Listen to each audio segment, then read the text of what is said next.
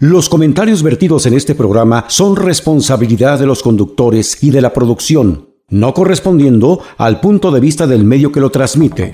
Estás entrando a la capital del mundo laboral. Preguntas, respuestas, dudas, comentarios, quejas, opiniones. Todo esto y más bajo la conducción del licenciado Víctor Hugo Pérez y el doctor Jorge Díaz Galindo. Un concepto diferente de la radio Inicia Enfoque Laboral de Ley. ¿Cómo están amigas, amigos? Muy buenos días. En este lunes ya posterior a las fiestas patrias y que les deseamos hayan tenido ustedes una convivencia familiar y sobre todo despertar esa mexicanidad que todos y todas traemos adentro. Muchísimas gracias amigas, amigos por seguir adelante con su programa en ese espacio hecho por y para trabajadores. Y hoy tenemos como siempre un gran invitado, un invitado de honor que pues nos ha platicado siempre con su gran sapiencia y conocimiento y nos ha permitido ver desde un punto de vista eh, muy profesional, yo le llamaría siempre muy, muy humano, muy fácil.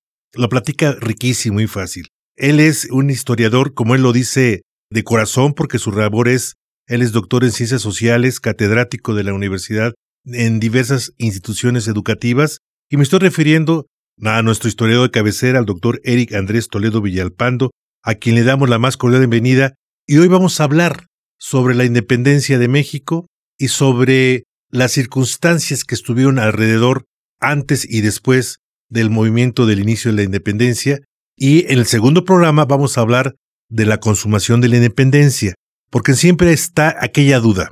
¿Qué tenemos que celebrar los mexicanos? ¿El inicio de la independencia o la consumación de la independencia? O ambas. Y para comentar otras cosas también estará aquí presente con nosotros, platicando con esa gran sapiencia que tiene nuestro querido amigo, el doctor Eric Andrés Toledo Villalpando. Doctor, muy buenos días y muchas gracias por estar con nosotros. Buenos días, doctor. Como siempre es un honor, un placer estar con su amable auditorio compartiendo en estas fechas tan significativas para nosotros los mexicanos. Doctor, la, el movimiento de independencia del México posterior a la, a la conquista española. ¿Qué datos sobresalientes podemos referir antes de este movimiento, durante y después en estos 25 minutos que tenemos de programa, para que estos datos que usted siempre nos los trae guardados, los trae investigados de el recoveco histórico y que a la gente y a las a nuestros queridos escucha les gusta mucho escuchar estos grandes detallitos que constituyen la suma de todos estos un gran suceso y hecho histórico. Bueno, pues yo quisiera empezar planteando, planteando algo muy, muy claro. Eso que llamamos nosotros guerra de independencia, lucha por la independencia, en realidad es una revolución. Vamos desde el punto de vista de la terminología, ¿no? De los procesos históricos, de los procesos sociales. Estamos ante una revolución es una revolución nacional patriótica, por así decirlo. Perfecto. ¿Por qué? Pues porque justamente al hablar de una revolución nacional estamos hablando del inicio de la conformación de lo que a la postre llamaríamos nosotros la nación mexicana. Más allá de que pues es un movimiento político con ideales, con fundamentos políticos, pero también es un profundo movimiento revolucionario popular, social. Hay que entenderlo así. También hay que entender que no es un movimiento monolítico, es decir, existieron varios eh, caudillos, varios liderazgos y también varias reivindicaciones por las que se luchaba. Indudablemente nos referimos al inicio de la guerra de independencia, que aquí la, la denominaríamos revolución de independencia. Sí, doctor. Y no podemos, no podemos dejar de referirnos a Miguel Hidalgo, al padre de la patria, al capitán Allende, a los hermanos Aldama, a Matamoros, a Basolo, a Jiménez. Bueno, Matamoros es un poquito posterior, pero en esa misma liga de los que inician, o en ese mismo grupo de los que inician, pues está Hidalgo, Allende, los hermanos Aldama, Jiménez, Abasolo, pero ellos, digámoslo así, eran solamente pues los liderazgos. Y ellos formando parte de una clase social y de un estrato social, vamos a llamarlo así más, de manera más amplia, de un estrato social relativamente privilegiado en comparación obviamente con otros sectores. Las reivindicaciones por las que ellos luchaban eran fundamentalmente reivindicaciones políticas, es decir, al amparo de los ideales eh, revolucionarios que en Europa habían provocado la Revolución Francesa y de alguna manera en Estados Unidos la independencia de las trece colonias, ellos hablaban de la necesidad de que existieran mayores condiciones de igualdad, sobre todo con respecto a la profunda estratificación social y, la, y a las diferencias que existían, ¿no? Entre los criollos los eh, indígenas y los eh, integrantes de algunas de las castas. Doctor, si me permite hacer una, un paréntesis. Yo tengo el grato recuerdo que usted hizo una aclaración del fundamento, de la causa y de la estructura, por llamarle de alguna forma, de este movimiento. Nos comentó que realmente era un movimiento de españoles contra españoles, en el sentido de que eran criollos, pues, pero tenían un origen peninsular, pues, por llamarla español, y que de alguna manera estaban en contra de la no, bueno, lo voy a decir así textualmente, de que no los pelaban allá en, España, pero era una situación en donde eh, realmente ellos querían tomar el poder, tomar la, el manejo de los destinos de esta nación incipiente y rebelarse contra España que estaba en, que está en Europa, ¿no? Ese detalle que usted nos dijo hace uno, dos, tres años, de veras, en verdad, doctor, te lo digo, me, me abrió los ojos porque yo pensé que era otro tipo de la causa fundamental. Y usted me dijo, así nos dijo, sin demeritar el movimiento de independencia, ahora la, revolución de independencia, como usted dice, el origen fue eso, casi casi españoles contra españoles. Digamos a nivel de liderazgo, a nivel de liderazgo y a nivel de, de quienes son estos referentes que acaudillan el movimiento. Pero justamente aquí es donde, donde quisiera yo plantear que esos que acaudillaron el movimiento fueron tan solo apenas unos rebeldes. Hay que decir que la convulsión política y social que generó el llamado a las armas por parte de don Miguel Hidalgo la madrugada del domingo 16 de septiembre de 1810 fue tan solo la chispa que enciende un polvorín de una revolución social por supuesto que a nivel de liderazgo sí, son eh, españoles peninsulares contra españoles criollos, españoles americanos, por así decirlo. Sí, doctor. Y las reivindicaciones, vuelvo a lo mismo, por las que ellos eh, luchaban, esta élite, esta clase dirigente, pues eran políticas, bien lo dice usted, que les tocaran los principales cargos y posiciones en la política, en la iglesia, en la jerarquía de la iglesia y en el ejército.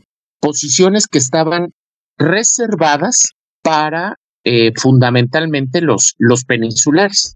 Sin embargo, este llamamiento a las armas que hace Hidalgo provoca que una gran cantidad de integrantes del, lo voy a decir como se consideraba en ese tiempo, de las castas o de los estratos sociales considerados inferiores, llamemos castas e indígenas, y por supuesto que también esclavos de origen africano o afroamericano se levantaran en armas y siguieran a estos liderazgos, no por las mismas reivindicaciones políticas que tenía Hidalgo o Allende, sino justa y sencillamente en contra del profundo sistema de explotación y de cuasi esclavitud al que estaban sometidos. No podemos dejar de entender que la revolución de independencia estalla en provincia, esto en alguna otra oportunidad creo que lo hemos podido comentar. sí, señor. En los otros virreinatos, en las otras colonias, los movimientos de independencia son de las capitales a las, a las provincias. En cambio, el movimiento de, de independencia, la revolución de independencia en México, es de la provincia a la capital y prácticamente la capital no la toca no la toca nunca. O sea, no hay ningún enfrentamiento, no hay ninguna batalla que se libre en la capital del virreinato. Entonces, ¿por qué el Bajío? ¿Por qué la zona del Bajío?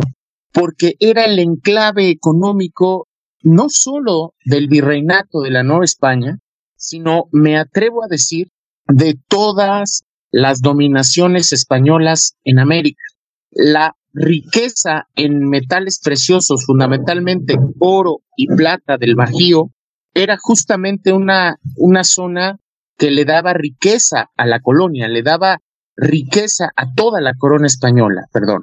Entonces, entender que los llamados indios laboríos, que eran los que trabajaban en las minas, al empezar a trabajar en las minas tenían una esperanza de vida no mayor a cinco años, mal comidos, mal pagados, casi esclavizados, cuando existe la oportunidad del llamamiento a las armas, como, como dijo el cura Hidalgo, no queda de otra más que ir a coger gachupines, pues lo único que ellos hacen es sumarse a ese movimiento con el propósito específico de cambiar ese sistema de opresión al que estaban sometidos. Doctor, y recuerdo también alguna anécdota que usted nos contó del movimiento de revolucionario de 1910 revolucionario, en donde estas castas, como, como se conoce en la, en la sociología que usted nos decía, decían estos mexicanos totalmente desnutridos, totalmente sin esperanza, esclavizados por el gran capital de aquel entonces que decían, vamos a entrarle a la lucha porque no podemos estar más peor, ¿no? Y esa era su bandera, era su bandera ideológica, de que me muera en la mina, a que me muera en la guerra, pues mejor, pues en la guerra, ¿no? Entonces, no había un, un convencimiento plenamente ideológico, como usted nos los hizo saber, porque lo que ellos querían era ser libres, ¿no? Para ver si podían mejorar ellos y su familia. Sí, es definitivamente en esa lógica. O sea, estamos hablando de una realidad de profunda explotación laboral, de una explotación laboral brutal. Y además de esa explotación laboral, es una, un sometimiento, una explotación también tributaria. Es decir, no solo mm. estamos hablando de que eran sometidos a un trabajo casi esclavizado, sino que además eran sometidos a un sistema de tributación, un sistema fiscal profundamente exprimidor, por así decirlo, ¿no? O sea, la cantidad, la cantidad de impuestos que se cobraba era brutal. Había mercancías que tenían no doble, sino triple tributación. Entonces, era una situación brutal. Por eso, ante el llamado político que hace Hidalgo, se suman una, una gran cantidad de, de personas. Yo me atrevo a decir, digo, a veces no, no sirve mucho jugarle al hubiera, ¿qué hubiera pasado si? Sin embargo, no le sirve a la historia como ciencia, pero sí le sirve a las preguntas que desde el presente le hacemos al pasado. Que para eso, de alguna manera, nos sirve la historia. Entonces, ¿qué hubiese pasado si no descubren la conspiración, si no apresan a los hermanos Emeterio y Epigmenio González en Querétaro, donde tenían prácticamente todo el arsenal. ¿Qué hubiese pasado si no se dan cuenta? Pues la, la guerra quizá hubiera empezado cuando se tenía proyectada en los primeros días de octubre y muy probablemente quien hubiese estado a la cabeza era como estaba pensado el capitán Allende y no don Miguel Hidalgo. Y en ese sentido, yo me atrevo a pensar que el movimiento no hubiese tenido el mismo impacto popular que tuvo. Si de por sí habían llamado al padre Hidalgo, no solo por su inteligencia, por su sabiduría, a, convertirse en el, en el líder del movimiento, sino también para ser una cabeza visible al que siguiera un pueblo profundamente respetuoso de las autoridades y de la jerarquía religiosa, pues entonces muy probablemente sin Hidalgo a la cabeza, sino solamente como imagen, que era para lo que lo habían llamado originalmente, el movimiento no hubiese tenido ese impacto. Era impresionante el ejército de indígenas, mulatos, este, castizos, criollos, africanos que seguían a Hidalgo. Era impresionante, pero era impresionante también porque Hidalgo permitió el hecho de que se transformara ese movimiento estrictamente político en un movimiento genuinamente popular, en donde se luchara por estas reivindicaciones de las que estoy hablando. Para podernos, como a usted le gusta, contextualizar el movimiento de independencia, la revolución de independencia de 1810, ¿cómo estaban los países hermanos latinoamericanos? Porque todos estaban conquistados y dominados con el yugo español. ¿Cómo estaban los demás países, doctor? bueno, estaban en la, en la misma realidad. Hay que entender que esta rebelión o revolución novohispana que inicia en 1810, pues eh, no fue para nada el único episodio de violencia popular, digamos, ocurrido en el Nuevo Mundo. Podemos decir que en Perú, en Venezuela, incluso en Haití, aunque pues eh, Haití no era una dominación española, pero va más o menos por la misma época, por los mismos años, se dieron movimientos igual, populares. ¿Por qué? Porque la situación de explotación y de dominación era la misma. La desigualdad social y la injusticia social eran equivalentes. Y entonces, pues era entendible también que ante un episodio, también contextualizando, ante un pretexto, un estímulo que se da en la metrópoli con la eh, dominación francesa de España y la deposición de los reyes y la imposición del hermano de Napoleón al frente de, del gobierno de España, pues era entendible que era el pretexto perfecto para poder iniciar un, un movimiento popular, sobre todo pues porque las baterías de la corona estaban puestas en otro lado. Y también existía cierta duda en cuanto, al, en cuanto a la élite dirigente de, de qué hacer, a quién respetar, si respetar a un rey que decían que estaba encarcelado, pero en realidad estaba bien guardadito y protegido, ¿no? En este caso, Fernando VII, o eh, pues eh, hablar del respeto a una institución inexistente en los hechos, que era la corona, ¿no? Entonces, de alguna manera, este episodio ocurrido en la metrópoli, en este caso en España, pues también favorece la, el surgimiento de, varios movimientos populares a lo largo de todas las colonias este, españolas. Y no solo las españolas, ya, ya refería yo el mismo caso de, de Haití. Pero bueno, este movimiento que tan solo dura unos meses, esta primera eh, chispa que, que enciende don, don Miguel Hidalgo, con el arrojo y la valentía que le caracterizaba, con la visión también. Eh, hay que entender que el propio Hidalgo se fue deconstruyendo en el, en el curso del movimiento y se fue dando cuenta de una realidad que quizá no conocía originalmente. Claro, como cura criollo, pues no era enviado a parroquias importantes, sino pues a, a parroquias de pueblos modestos. Y por supuesto que conocía, pero ¿quién mejor que aquellas personas que sufrían en carne propia los excesos de la dominación española para entender realmente contra lo cual estaban luchando. Después de Hidalgo, bueno, estos pocos meses que duró el movimiento, podemos decirle que le dio en la torre al sistema tributario y al sistema económico de la Nueva España. O sea, la Nueva España no se pudo recuperar nunca del profundo colapso económico que significó la irrupción popular en el Bajío y que rompió todo, todo el mecanismo de dominación económica. Ya las cosas no serían igual y entraría la Nueva España en un proceso de decadencia, no solo por esto, sino por el mismo hecho de que tenían que estarle haciendo frente a una revolución popular. Tras la muerte de, de Hidalgo sabemos bien que, que viene Morelos y el origen étnico, por así decirlo, el origen eh, de, nacimiento un, tanto cuanto intrincado de don José María y también su, su historia personal y su vida carente de muchos de los privilegios que tuvo el propio Hidalgo. Hidalgo estudió en, en, en un colegio con jesuitas, es decir, Hidalgo tuvo desde niño acceso a muchos privilegios a los cuales Morelos no tuvo acceso. Quizá todo eso hizo que Morelos desde un inicio entendiera que además de las reivindicaciones políticas en las que se buscaba libertad, eh, una cierta dosis de democracia, aunque todavía no le pudiéramos llamar de esa manera. Además de todo eso, además de encontrar este ese cambio institucional que era necesario para para lo que hoy es México y en ese momento era la Nueva España, lo más importante era encontrar el demos, era, era encontrar ese pueblo, esa nación mexicana que de alguna manera estaba, estaba constituida por todos aquellos estratos eh, tan sojuzgados y tan sometidos a lo largo de toda la dominación colonial.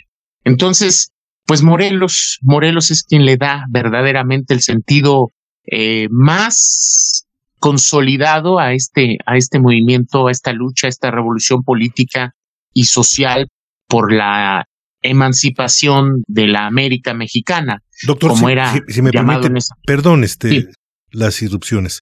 No, no. Dentro de este proceso, este movimiento revolucionario, este movimiento de independencia, hecho por seres humanos, hecho por hombres y mujeres, en donde florecen situaciones muy positivas, el heroísmo, el patriotismo, etcétera, pero también aquel lado oscuro del ser humano, y me refiero concretamente a las traiciones. Doctor, en su experiencia documental, en su experiencia social como sociólogo que es usted, ¿cuáles son las principales traiciones, por llamarle de alguna forma, que pudieron enmarcar, inclusive cambiar el rumbo? Porque me gusta mucho cómo hace usted el comparativo de el si hubiera, ¿no? Las principales traiciones, si existieron en, en, 1810, antes y después, que dieron, que dieron otro cauce, otra idea, porque siempre cuando hay una traición, pues el original punto a donde tenía que llegar la línea recta se modifica. ¿Hubo traición en este movimiento? Y si existieron traiciones, ¿cuáles son las más significativas, doctor? Mire, la verdad, pues sí, sí, sí hubo. O sea, sí hubo traiciones, o sea, no, no podemos decir que no. La verdad es que así tan significativas o relevantes que, que cambiaran, digamos, el devenir, el, el rumbo, no atino a, a pensar que existieran. O sea, sí hubo, vamos, eh, Hidalgo y Morelos, por ejemplo, fueron hechos prisioneros producto de traiciones. Perfecto. Pero, pero hay que entender que cuando eso ocurrió, sus movimientos estaban en franca y absoluta decadencia. Hay que señalar que, claro, mientras Morelos, por ejemplo, estaba ganando batallas, pues era el generalísimo, ¿sí? Pero cuando, pues las propias circunstancias, su, su debilitamiento físico, la pérdida de, de, brazos armados como Matamoros o como don Hermenegildo Galeana, y también, por supuesto, pues el reacomodo de las fuerzas realistas en, al frente de Félix María Calleja, pues poco a poco hicieron que Morelos estuviera perdiendo batallas. E incluso en alguna ocasión eh, platicamos ahí en su programa que Morelos, en ese afán de cumplir con la encomienda que le dio el cura Hidalgo de tomar el puerto de Acapulco, desaprovechó mucho tiempo y cuando ya estaban también cerca de la capital, en lugar de avanzar hacia la capital, se regresó a Acapulco y eso permitió que se reorganizaran las fuerzas. Entonces ahí no estamos hablando de traición, al contrario, estamos hablando de una, de una lealtad a la palabra entregada y a la encomienda entregada. Ahora, cuando Morelos empieza a decaer militarmente, pues como siempre sucede, ¿no? Y eso pasa porque así es la política. Cuando un liderazgo empieza a entrar en un proceso de decadencia, ya sea porque se le va a terminar el puesto, el cargo, o porque quizá esté perdiendo respaldo popular, se olvida, se le hace a un lado, se le relega. Y entonces eso mismo fue lo que le pasó a Morelos. Después de ser el generalísimo, pues ya simple y sencillamente fue el encargado de custodiar al Congreso de, de Anáhuac. Y en el cumplimiento de su deber es como fue hecho prisionero. Pero realmente sí, producto de una traición, pero insisto, ocurre en un proceso de, de franca decadencia política y militar. Doctor, Quizá, doctor perdón la interrupción, tenemos que pedirle nos, nos haga su mensaje final. Ya tenemos la guillotina del tiempo encima, desafortunadamente, porque hablar con usted es perderse en el tiempo, perderse en la historia. Le veras, es tan, tan, ameno, tan rica su conversación, que el tiempo se le va rapidísimo. Yo quisiera que en medio minuto nos dé su mensaje final, como mexicano, como gran historiador, como sociólogo. ¿Qué significa, qué tenemos que entender los mexicanos por la, las fiestas patrias? de 1810? Bueno, pues que, que las revoluciones se desarrollan siempre en medio de profundas turbulencias sociales y políticas. Una revolución como nuestra guerra de independencia, pues no solo tiene figuras estelares o protagónicas, sino también miles, cientos, miles de participantes que muchas veces son anónimos. La gran lección que nos deben de dejar todas las revoluciones, por más necesarias que puedan considerarse, es que debemos aspirar a que nunca más se repitan, a que nunca más sea necesario que se repitan. Yo creo que con esta idea podemos honrar la memoria de estos personajes que ofrendaron su sangre por nuestra libertad y nuestra democracia y nuestra justicia. Amigas, amigos, muchísimas gracias. Gracias, estimado doctor Eric Andrés Toledo Villalpando, politólogo, doctor en ciencias sociales, catedrático universitario y sobre todo historiador con gran mexicanidad, con gran conocimiento. Muchas gracias, darnos luz una vez más, como siempre lo hace usted, estimado doctor. Y nos despedimos agradeciéndole a Pepe Lu su magia en los controles en esta nave de la esperanza. Nos despedimos con la frase que es para nosotros una regla, un mandato. El que no vive para servir no sirve para vivir. Amigas, amigos, le agradecemos también a nuestro productor ejecutivo, Marco Antonio Leggi, Roberto Peruna, que en paz descanse, y le damos la más cordial bienvenida a la nueva administración que encabeza nuestra estimada gobernadora, la maestra Delfina Gómez. Que nos vaya bien a todos, que les vaya muy bien a ellos, porque les va a ir muy bien a todo el pueblo mexiquense. Amigas, amigos, nos pedimos como siempre, emplazándolos para que dibujen una sonrisa en su rostro. Déjenla ahí, seguramente Dios nos va a permitir escucharnos en ocho días. Muchas gracias, muy buen día y excelente, excelente, excelente inicio de semana. Escuchaste Enfoque Laboral de Ley con Víctor Hugo Pérez y Jorge Díaz Galindo. Por Radio Mexiquense, una radio diferente.